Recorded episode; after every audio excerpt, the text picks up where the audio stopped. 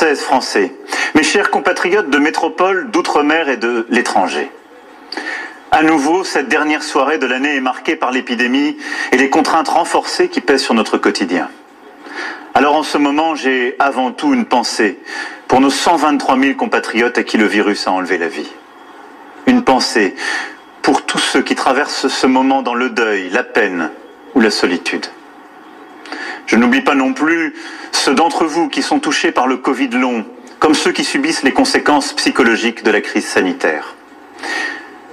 Je veux ce soir, une fois encore, en votre nom à tous, témoigner notre reconnaissance pour nos personnels soignants, pour nos armées, nos forces de l'ordre, nos sapeurs-pompiers, nos auxiliaires de vie, nos aides à domicile et tant d'autres professions, tous engagés ce 31 décembre, comme chaque jour, pour nous protéger, pour prendre soin de nous. Les semaines à venir seront difficiles, nous le savons tous. Le virus circule et circulera de plus en plus. Des mesures ont été prises par le gouvernement pour y faire face et je vous demande à tous et toutes d'y veiller. Des secteurs comme la culture, le sport, la restauration, l'hôtellerie, le tourisme ou l'événementiel vont à nouveau subir les conséquences économiques de cette situation. Nous les aiderons comme il se doit et comme nous le faisons depuis le début de cette pandémie. Il y aura aussi nombre de nos activités désorganisées en raison de ce nouveau variant si contagieux. Nous veillerons dans ce contexte à assurer la continuité des services publics et de la vie de la nation. Mais par rapport au même moment, l'année dernière, où les contraintes étaient beaucoup plus fortes, nous avons pour nous l'arme du vaccin et les acquis de notre expérience collective, et donc de vraies raisons d'espérer. Sommes ce soir, au moment où je vous parle, plus de 53 millions à être totalement vaccinés, ce qui place notre pays dans le peloton de tête mondiale. Nous sommes 24 millions à avoir reçu une dose de rappel. Et notre objectif est de permettre à chacun d'être vacciné et de faire son rappel. Nous pourrons ainsi surmonter cette vague en limitant au maximum les restrictions, en continuant comme nous l'avons fait depuis le début, de tout faire pour préserver l'activité et ce que nous avons de plus précieux, c'est-à-dire l'école, l'éducation de nos enfants. Alors ce soir, je veux le redire avec beaucoup de force et beaucoup de conviction. La vaccination est notre plus sûr atout. Elle réduit fortement la transmission. Elle divise par 10 le nombre des formes graves. C'est pour cela qu'une nouvelle fois, j'en appelle aux 5 millions de non-vaccinés. Faites ce geste simple pour vous, pour vos compatriotes, pour notre pays. Toute la France compte sur vous. La vaccination est-elle seule suffisante? Non. C'est pour cela que le respect des gestes barrières contre le virus demeure essentiel, en particulier le port du masque. Tous ensemble, nous allons donc traverser cette nouvelle épreuve en suivant les mêmes principes que depuis le premier jour. D'abord, nous protéger. Protéger les plus vulnérables, protéger nos hôpitaux et nos soignants qui sont sous forte pression alors même qu'il faut soigner les autres maladies.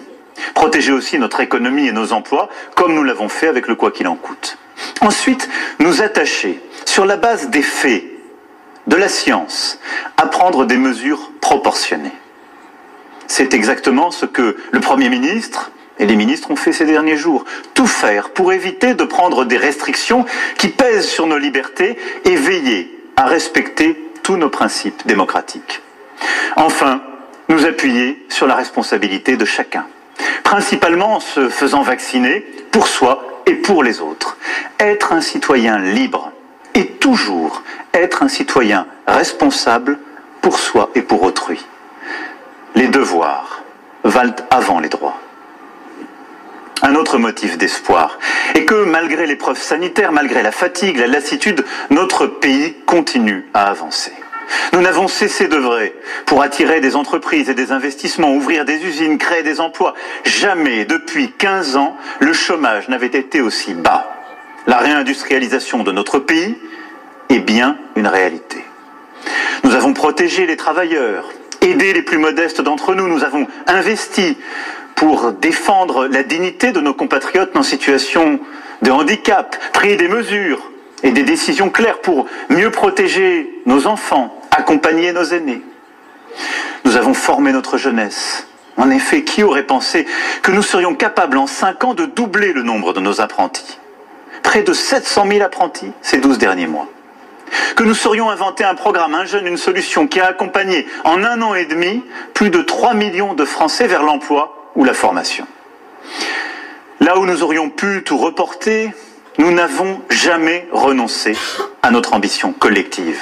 Le travail avec la réforme de l'assurance chômage, le contrat d'engagement jeune qui sera mis en œuvre au début du mois de mars prochain, le pouvoir d'achat avec l'indemnité inflation, le chèque énergie, l'augmentation des salaires des fonctionnaires les plus modestes, l'urgence écologique et climatique avec le renouvellement de notre parc automobile, le développement des énergies renouvelables, les rénovations thermiques des logements et au 1er janvier la fin des emballages plastiques comme de nouvelles mesures inédites pour le bien-être de nos animaux notre agriculture, avec l'assurance récolte, la retraite minimale à 1000 euros, le déploiement de 2000 maisons de France Service, le versement automatique des pensions alimentaires qui bénéficiera notamment aux mères seules, la gratuité de la contraception pour les femmes jusqu'à 25 ans, et la réforme de l'État, de notre haute fonction publique, avec entre autres la création de l'Institut national du service public. Rien que ces dernières semaines et dans les prochains mois des décisions dont on parlait parfois depuis des décennies, que je viens à la cavalcade ici d'essayer de rassembler, ont été prises et seront prises qui changeront la vie. La France, malgré les épreuves, est donc plus forte aujourd'hui qu'il y a deux ans. Tout cela, c'est grâce à vous, grâce à nous tous, grâce à notre esprit de résistance, notre solidarité, notre civisme, notre engagement et notre esprit d'entreprendre. Alors au moment où je m'exprime devant vous ce soir, je veux vous dire que je suis résolument optimiste pour l'année qui vient. Optimiste pour notre nation, pas simplement pour 2022, mais pour les années qui viennent. Car l'ambition et la solidarité dont nous n'avons cessé de faire preuve nous autorisent tous les espoirs. 2022 peut-être sera l'année de sortie de l'épidémie. Je veux le croire avec vous. L'année où nous pouvons voir l'issue de ce jour sans fin. Dans notre pays, en déployant ces campagnes de rappel, en nous organisant comme il se doit pour domestiquer le virus et écraser sa diffusion, et au niveau mondial, en agissant pour vacciner l'humanité. La France, dès avril 2020, a été à l'initiative des dons de doses aux pays les plus pauvres. Et nous serons au rendez-vous dans les prochains mois pour amplifier l'effort et ainsi permettre d'entrevoir la fin de ce virus sous sa forme aiguë. 2022 doit être l'année d'un tournant européen. Notre continent a été tant décrié ces dernières années. On l'a dit divisé, incapable de projets collectifs, en train de sortir de l'histoire. Et alors même que nous célébrons les 20 ans de la mise en circulation de l'euro, notre monnaie commune qui nous aura donné une stabilité monétaire, une place internationale inédite, la crise a démontré qu'unie, notre Europe pouvait être non seulement utile, mais porteuse d'espérance pour tous. Sans l'Europe, nous n'aurions pas aujourd'hui de vaccins disponibles en nombre, y compris pour organiser des campagnes de rappel. Sans l'Europe, nous n'aurions pas pu bâtir partout à travers notre continent des plans de relance parmi les plus ambitieux au monde et connaître les résultats économiques, croissance, création d'emplois que nous connaissons. Alors à partir de minuit, la France prendra la présidence de l'Union européenne. Vous pouvez compter sur mon engagement total pour faire de ce moment, qui ne survient qu'une fois tous les 13 ans, un temps de progrès pour vous. Un temps de progrès pour la maîtrise de nos frontières, notre défense, la transition climatique, l'égalité entre les femmes et les hommes, la construction d'une alliance nouvelle avec le continent africain, le meilleur encadrement des grandes plateformes de l'Internet et la culture en Europe. Que porte notre Union européenne, la démocratie, l'équilibre entre liberté et solidarité, une certaine idée de l'homme, sont, j'en suis convaincu, celles qui permettront de relever nos défis contemporains. Et notre Europe est bien le seul chemin par lequel la France sera plus forte face au fracas du monde et des grandes puissances. 2022 sera pour la France une année décisive, une année d'action, encore et toujours.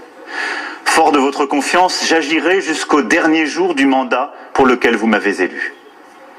Bien sûr, pour tenir le cap et prendre toutes les décisions nécessaires face à l'épidémie. Mais nous aurons aussi à préparer l'avenir en déployant le plan d'investissement France 2030 qui vise à la fois à faire de nous une nation forte sur les technologies du futur et à nous rendre plus indépendants. Nous aurons à investir plus fortement encore que nous ne l'avons fait dans l'éducation, la recherche publique, la santé, la culture et l'inclusion de tous les Français. Nous aurons à prendre de nouvelles décisions pour lutter contre l'islamisme radical, renforcer l'ordre, la sécurité et la tranquillité de tous, pour mieux vous protéger. Nous aurons à prendre de nouveaux choix industriels, en particulier en matière d'énergie, inédits, afin de tenir nos engagements climatiques. 2022 sera une année d'élection, enfin. Nous aurons à élire au printemps prochain le président de la République, puis à désigner nos représentants à l'Assemblée nationale. Malgré la pandémie, ces scrutins essentiels devront se dérouler dans les meilleures conditions possibles. Et toutes les sensibilités politiques du pays doivent y œuvrer. J'y veillerai, tout particulièrement. Nous aurons donc cette année des choix majeurs à faire pour notre nation. Ces choix, nous les ferons avec la conviction que la France a un chemin singulier, unique à poursuivre. Nous les ferons, je le sais, en étant fidèles à l'esprit de résistance, l'esprit de tolérance et le choix de notre avenir commun qui nous ont toujours inspirés.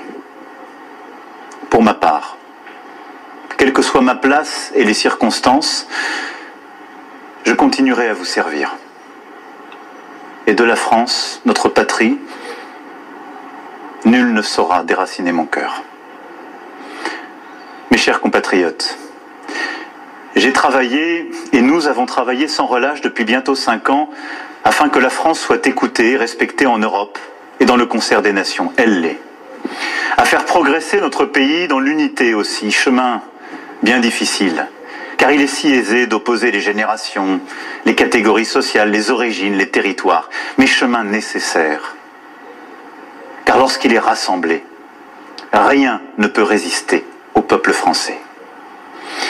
En vous souhaitant ce soir une année pleine de bonheur et d'accomplissement personnel, je forme donc pour nous tous ce vœu. Continuons à respecter nos différences, à avoir confiance en ce que nous sommes, à regarder avec courage, audace et lucidité notre avenir pour agir. Décidons pour nous-mêmes d'être tout à la fois enracinés dans notre langue, notre culture, notre laïcité, et épris de liberté, d'universel, de créativité. Restons unis, bienveillants, solidaires. Restons du côté de la vie. C'est là ce que nous nous devons à nous-mêmes. Alors, 2022 sera l'année de tous les possibles. Vive notre Europe, vive la République et vive la France.